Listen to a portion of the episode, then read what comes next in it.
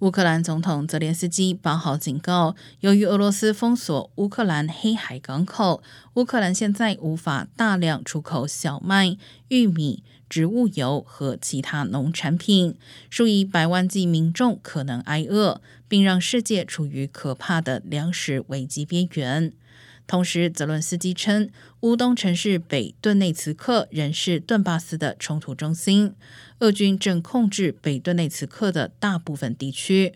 不过，地方官员称，等西方提供的长城火炮到手，有望于两三天后击退俄罗斯部队，守住这座战略城市。